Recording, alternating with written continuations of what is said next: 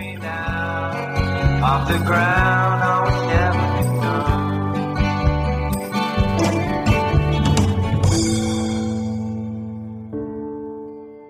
Hallo, liebe Wortkollektiv-Hörerinnen und Hörer. Ich bin Svenja und ich spreche jetzt heute mal ganz alleine.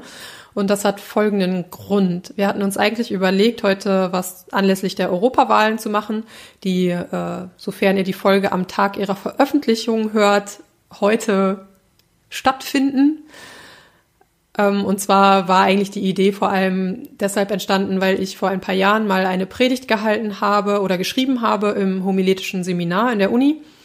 Und die war sehr politisch und die hatte ich aber in der Endfassung noch nie irgendwo gehalten. Und die wollte ich einfach gerne noch mal hier unterbringen im Podcast, weil ich irgendwie dachte, ich habe mir da ja Arbeit gemacht. Äh, ist eigentlich schade, die gar nicht mehr so gehalten zu haben. Aber sie ist auch nicht mehr ganz aktuell. Und dann dachten wir, wäre es eigentlich ganz cool oder interessant, ähm, sich das nochmal anzuhören und sich selber so zu vergegenwärtigen, wie man sich vor ein paar Jahren so gefühlt hat, was da gerade sehr präsent war in, in den Köpfen und ähm, im allgemeinen Bewusstsein.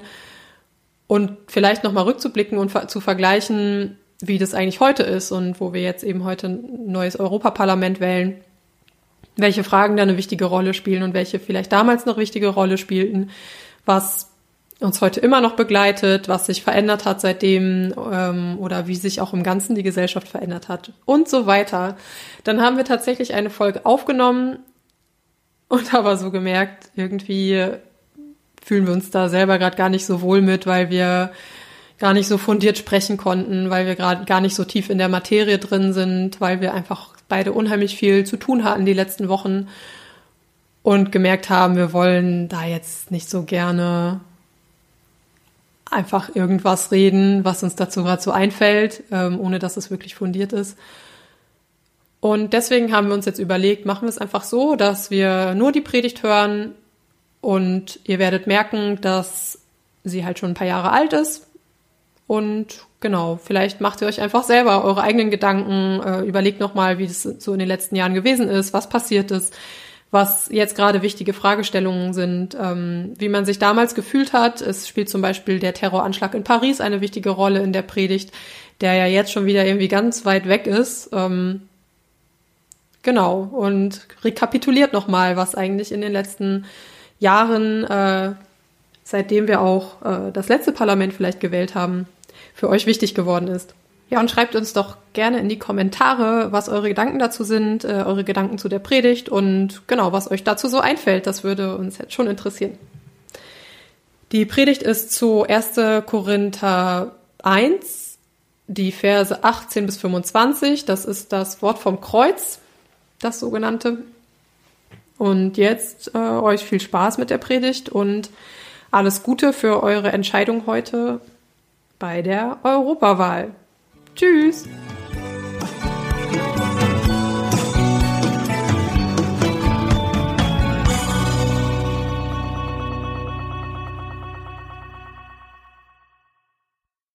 Dreizehnter November 2015, 23.03 Uhr.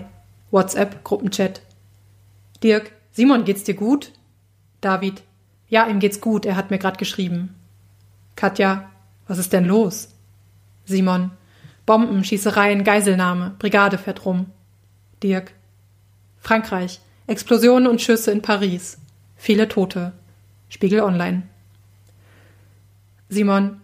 Am Stadion und überall sind Orte, wo was ist. Mindestens 18 erschossen. Von überall kommt nur noch Krankenwagen und Sirene. Anka. Find das grad alles ganz schön heftig. Simon. Ja, frag mich mal. Sitze seit 20 Minuten mit Gänsehaut im Restaurant. Die anderen sind alle im Stadion, da wollte ich ursprünglich auch hin. 23.38 Uhr, Focus.de. Der französische Fernsehsender BFMTV berichtet von 60 Toten. 23.46 Uhr. Laut Augenzeugen konnten 30 Geiseln aus dem Konzerthaus Bataclan fliehen. 23.55 Uhr. Attacken, wie wir sie jetzt gerade sehen, sind von einem Ausmaß, dass sie koordiniert sein müssen, meint ZDF-Terrorismusexperte Elmar Thewissen. 23.59 Uhr. Frankreich schließt alle Grenzen. Zudem wird Militär mobilisiert. Für ganz Frankreich wurde der Notstand ausgerufen. 009. Simon. Schon wieder neue Schießereien. Ich. Seid ihr immer noch in dem Restaurant? Simon. Sind zu Hause. Grenzen geschlossen. Militär nach Paris. Was für eine kranke Welt. Der 13. November 2015. Terror in Paris. Die Ereignisse überschlagen sich. Europa hält den Atem an. Ich will mehr Informationen, starre auf die Newsticker diverser Online-Zeitungen. Die Ereignisse überschlagen sich. Viel weiß man dennoch bisher nicht. Anschläge an verschiedenen Orten in Paris, unter anderem in der Konzerthalle Bataclan. Ein versuchter Anschlag im Stade de France. Über einen terroristischen Hintergrund wird spekuliert. Der nächste Morgen. Während ich schlief, drehte sich die Welt weiter. Während ich schlief, war Paris wach. Auch die Newsticker liefen die ganze Nacht. Mittlerweile weiß man mehr. Mindestens 132 Tote. Der sogenannte Islamische Staat bekennt sich zu den Anschlägen. Razzien in Belgien. Präsident Hollande findet deutliche Worte und spricht von Krieg. Angela Merkel sichert Solidarität im Kampf gegen den IS zu. Frankreich startet Luftangriffe auf die syrische IS-Hochburg Raqqa. Ich frage meinen Freund Simon, der ein Auslandssemester in Paris macht, ob seine Freunde gut nach Hause gekommen seien. Ja, teilweise haben sie bei anderen Freunden oder Bekannten übernachtet. Töricht, wer in dieser kranken Welt an einen Gott glaubt, der alles so herrlich regieret? Ich lese den Predigttext aus dem ersten Brief des Paulus an die Korinther, Kapitel 1, die Verse 18 bis 25. Denn das Wort vom Kreuz ist eine Torheit denen, die verloren werden. Uns aber, die wir selig werden, ist's eine Gotteskraft. Denn es steht geschrieben, ich will zunichte machen die Weisheit der Weisen und den Verstand der Verständigen will ich verwerfen. Wo sind die Klugen? Wo sind die Schriftgelehrten? Wo sind die Weisen dieser Welt? Hat nicht Gott die Weisheit der Welt zur Torheit gemacht? Denn weil die Welt, umgeben von der Weisheit Gottes, Gott durch ihre Weisheit nicht erkannte, gefiel es Gott wohl, durch die Torheit der Predigt selig zu machen, die daran glauben. Denn die Juden fordern Zeichen und die Griechen fragen nach Weisheit. Wir aber predigen den gekreuzigten Christus, den Juden ein Ärgernis und den Griechen eine Torheit. Denen aber, die berufen sind, Juden und Griechen, predigen wir Christus als Gottes Kraft und Gottes Weisheit. Denn die Torheit Gottes ist weiser als die Menschen sind, und die Schwachheit Gottes ist stärker als die Menschen sind. Mittlerweile bin ich im Edeka, einkaufen für eine Party, zu der ich abends eingeladen bin. Völlig absurd eigentlich. Eine Nachricht ploppt auf meinem Handy auf. Was sagt denn eigentlich die Kirche dazu? will Simon aus Paris wissen. Äh, wozu jetzt genau? tippe ich umständlich mit einer Hand in mein Smartphone, in der linken Hand eine Avocado, in der rechten mein Handy und laufe blind durch die Gemüseabteilung. Dazu, wie man mit diesen kranken IS-Leuten umgeht, die offenkundig und kompromisslos alle Ungläubigen töten wollen. Ist es in Ordnung, die möglichst auszulöschen? Ich bleibe mitten im Gang stehen, schaue auf die Joghurtbecher vor mir im Kühlregal und beobachte den Mann, der sich nicht zwischen fettarmer Milch und Vollmilch entscheiden kann. Ich denke zwei Minuten nach, klemme mir die Avocado unter den Arm und tippe nun mit beiden Händen in mein Handy. Puh, die kirchliche Sicht gibt es da erstmal nicht, würde ich sagen, aber Worte wie auslöschen würde jetzt wohl auch niemand gebrauchen. Prinzipiell steht man ja schon hinter Gewaltfreiheit und der Würde eines jeden noch so schlimmen Menschen, aber naiv ist da ja auch niemand. Und dass man manchmal Schuld auf sich nehmen muss, bestreitet auch keiner. Meine Antwort sagt im Grunde nichts. Ich drücke trotzdem auf Senden. Was ist deine persönliche Meinung? Denn wenn man ehrlich ist, ist es doch eine Frage von töten oder getötet werden. Es ist einfach null Diplomatie denkbar. Das einzig Schwierige ist, die Unbeteiligten dabei nicht zu treffen. Aber vielleicht muss man das zu seinem Selbstschutz auch leider in Kauf nehmen. Wie soll ich eine Antwort wissen auf so eine komplexe Frage? Und das zwischen Backstation und Fleischtheke? Wie soll überhaupt irgendjemand eine Antwort wissen? Ich versuche, eine Antwort zu formulieren, die nicht naiv ist, aber meiner christlichen Überzeugung entspricht. Ich sage, dass ich nicht hinter einem militärischen Einsatz stehen kann, dessen Folgen man nicht abschätzen kann und der unschuldige Menschen trifft, in dessen Folge sich nur noch mehr Menschen radikalisieren. Ich sage, dass ich an friedliche Lösungen glaube, dass man kontinuierlich für gute Rahmenbedingungen kämpfen müsse, damit Menschen sich erst gar nicht radikalisierten. Dass ich nicht das Recht hätte, einem Menschen sein Recht auf Leben abzusprechen. Dennoch sage ich alles irgendwie nur halbherzig, diplomatisch, versuche zu differenzieren. Ich kann Simon verstehen.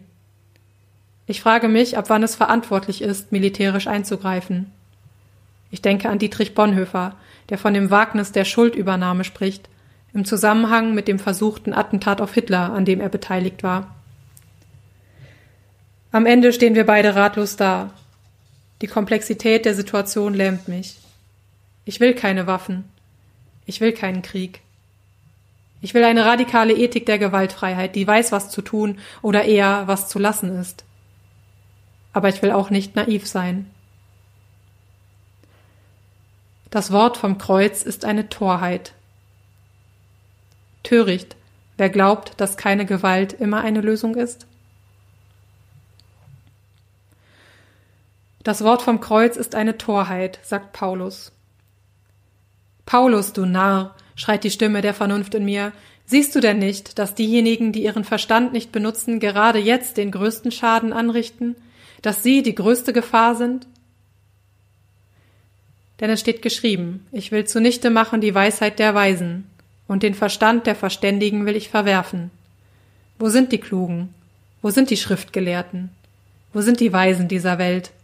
Hat nicht Gott die Weisheit der Welt zur Torheit gemacht?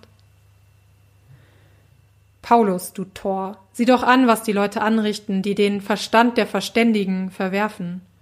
Sieh doch an, wie eine Masse hinterherläuft hinter einfachen Antworten eines Donald Trump und einer Frauke Petri. Sieh an, wie schamlos solche Politiker den Tod anderer Menschen benutzen, um Ängste zu schüren und um Macht zu gewinnen. Sieh an, wie sie die Wahrheit gar nicht mehr kümmert. Sieh an, wie das Gefühl der Angst so viele Menschen steuert und Macht über ihren Verstand gewinnt. Und du willst die Weisheit der Weisen und den Verstand der Verständigen verwerfen? Für meinen Geschmack könnte es davon gerade eher ein bisschen mehr sein. Stattdessen geht ein Aufschrei durch Teile der Bevölkerung nicht etwa, weil Menschen grobes Unrecht angetan wird, nein, sondern weil Deutschland ein freundliches Gesicht zeigte, als tausende Flüchtlinge hier ankamen. Es ging ein Aufschrei durchs Land dafür, dass Angela Merkel die Grenzen öffnete oder eher offen ließ, und einen Kurs der Menschlichkeit einschlug. Bis dahin, dass Flüchtlingsheime in großer Zahl angezündet werden. Skandal! weiß der AfD-Wähler aber nur auf das Merkelsche Wir schaffen das zu rufen. Wir aber predigen den gekreuzigten Christus, den einen ein Skandalon, ein Ärgernis und den anderen eine Torheit. Gott als Mensch, der selbst leidet, der alle unsere menschlichen logischen Kategorien sprengt, der sich uns ganz hingibt. Dieser Gott ist Stein des Anstoßes, ein Ärgernis. Oder wird doch wenigstens müde belächelt. Verdammter Gutmensch. Das Wort vom Kreuz ist eine Torheit. Im antikgriechischen Denken ist ein Gott, der elendig am Kreuz stirbt, eine völlig absurde Vorstellung. Ein Gott ist souverän und mächtig. Punkt. Ein Gott am Kreuz, eine Torheit. Das Wort vom Kreuz bedeutet, dass Gott alles gibt, was er geben kann. Das Wort vom Kreuz, das ist die Verkündigung des Gottes, dessen Solidarität und Mitmenschlichkeit keine Außengrenzen haben. Gottes Solidarität geht weit über die Grenzen hinaus, die Menschen ihm setzen. Für die Griechen eine Torheit in ihrem wohldefinierten Bild von Gott. Als Angela Merkel 2015 Deutschlands Grenzen offen ließ, wurde ihr im Innen- und Ausland der Verstand abgesprochen. Deutschland wurde als Hippie-Staat bezeichnet, der nur von Gefühlen geleitet wird. Wir schaffen das. Eine Torheit und ein Ärgernis in den Augen vieler. Uns aber, die wir selig werden, ist seine Gotteskraft, Es werden sich nicht alle Spannungen auflösen und es werden sich nicht auf alle Fragen Antworten finden. Doch manchmal überkommt mich dieses herzliche Vertrauen, dass Gott es wohl machen wird. Dass es nicht einfach nur naiv ist, wenn Menschen für eine gewaltlose Welt kämpfen. Es wird mir zur Gotteskraft, die mich vor der Spirale der Angst bewahrt. Manchmal ist es dann sonnenklar, wo das Törichte gewagt werden muss. Ein solches Vertrauen hat Strahlkraft, denn aus welchem Licht heraus ich auf die Welt und meine Mitmenschen schaue, hat immer und überall Auswirkungen. Man denke nur daran, wie rasant schnell Stimmungen kippen können hin zu einem Klima der Angst. Umso wichtiger, dieser Angst eine Zuversicht entgegenzusetzen und so die Wirklichkeit mitzuformen. Und das meine ich nicht vertröstend als ein, die großen Dinge kann ich sowieso nicht ändern. Also konzentriert sich am besten jeder auf seinen eigenen kleinen Bereich. Nein. Ich meine, dass jeder Einzelne permanent auf andere wirkt. Nicht nur durch das, was er oder sie sagt, sondern durch alles, was man als Person ist, tut und ausstrahlt. Unser Verhalten hat Auswirkungen. Und Stimmungen, die so in einer Gruppe entstehen, haben auch Auswirkungen. Und zwar riesige Auswirkungen, wie wir gerade in unmittelbarer Nachbarschaft in Großbritannien sehen. Diese Stimmungen, im Kleinen wie im Großen, in einem Geist der Liebe und der Hoffnung zu prägen und eine Kultur des Zuhörens zu pflegen, Darin sehe ich meine Aufgabe als Christin. Denn das Wort vom Kreuz ist uns, die wir selig werden, eine Gotteskraft. Weshalb kann ich allen Widerwärtigkeiten zum Trotz singen, lobe den Herrn, der alles so herrlich regieret? Weil ich bei allem Ringen um Antworten immer wieder auf den Gott zurückfalle, der gerade den völlig unlogischen Weg des Kreuzes wählte, um die Welt zu erlösen. Mein Ringen kann ich immer wieder abgeben in Gottes Hände, auch wenn meine Fragen bleiben. Denn die Torheit Gottes ist weiser als die Menschen sind, und die Schwachheit Gottes ist stärker als die Menschen sind. Der Lobgesang Gottes, der alles so herrlich regiert, wird für mich zum Gebet und zur Hoffnung, dass Gottes Herrschaft über alle Widerwärtigkeiten erstrahlen wird, dass diese Herrschaft keine des Grauens ist, verbirgt mir das Kreuz in dem Gott alles für den Menschen gibt, was er geben kann, nämlich sich selbst. Würde ich meinem Freund Simon in Paris heute etwas anderes antworten als vor einem halben Jahr? Wäre meine Antwort radikaler? Ja, volle Kanne, denn ich bin nun töricht, würde ich gerne sagen. Das wäre aber möglicherweise gelogen. Zu sehr sehe ich, dass Gegengewalt manchmal nötig sein kann, zur Sicherung oder Herstellung von Frieden. Aber ich freue mich über jede und jeden, der in dieser Frage törichter ist als ich. Was in meinen Augen noch wichtiger ist, ist die Grundhaltung, mit der ich der Welt gegenübertrete, das herzliche Vertrauen darauf, dass Gott diese Welt schützt und erhält, auch gegen allen Anschein. Das Vertrauen darauf, dass Gott auch mich auf Adlers Fittichen sicher führet und ich keine Angst davor haben muss, dass mir andere etwas nehmen wollen. Ich muss keine Angst vor Veränderungen haben, wenn ich doch weiß, dass Gott diese Veränderungen trägt. Ich muss keine Angst vor dem Fremden haben, wenn ich doch weiß, dass Gott sich selbst am Kreuz fremd wurde, um mich zu tragen. Dieses Vertrauen auf das Kreuz ist mir eine Gotteskraft. Aus dieser Gotteskraft zu leben und so den Geist unserer Gesellschaft mitzuprägen, ist meine Verantwortung. Und der Friede Gottes, der höher ist als unsere Vernunft, Bewahre unsere Herzen und Sinne in Christus Jesus, unserem Herrn. Amen.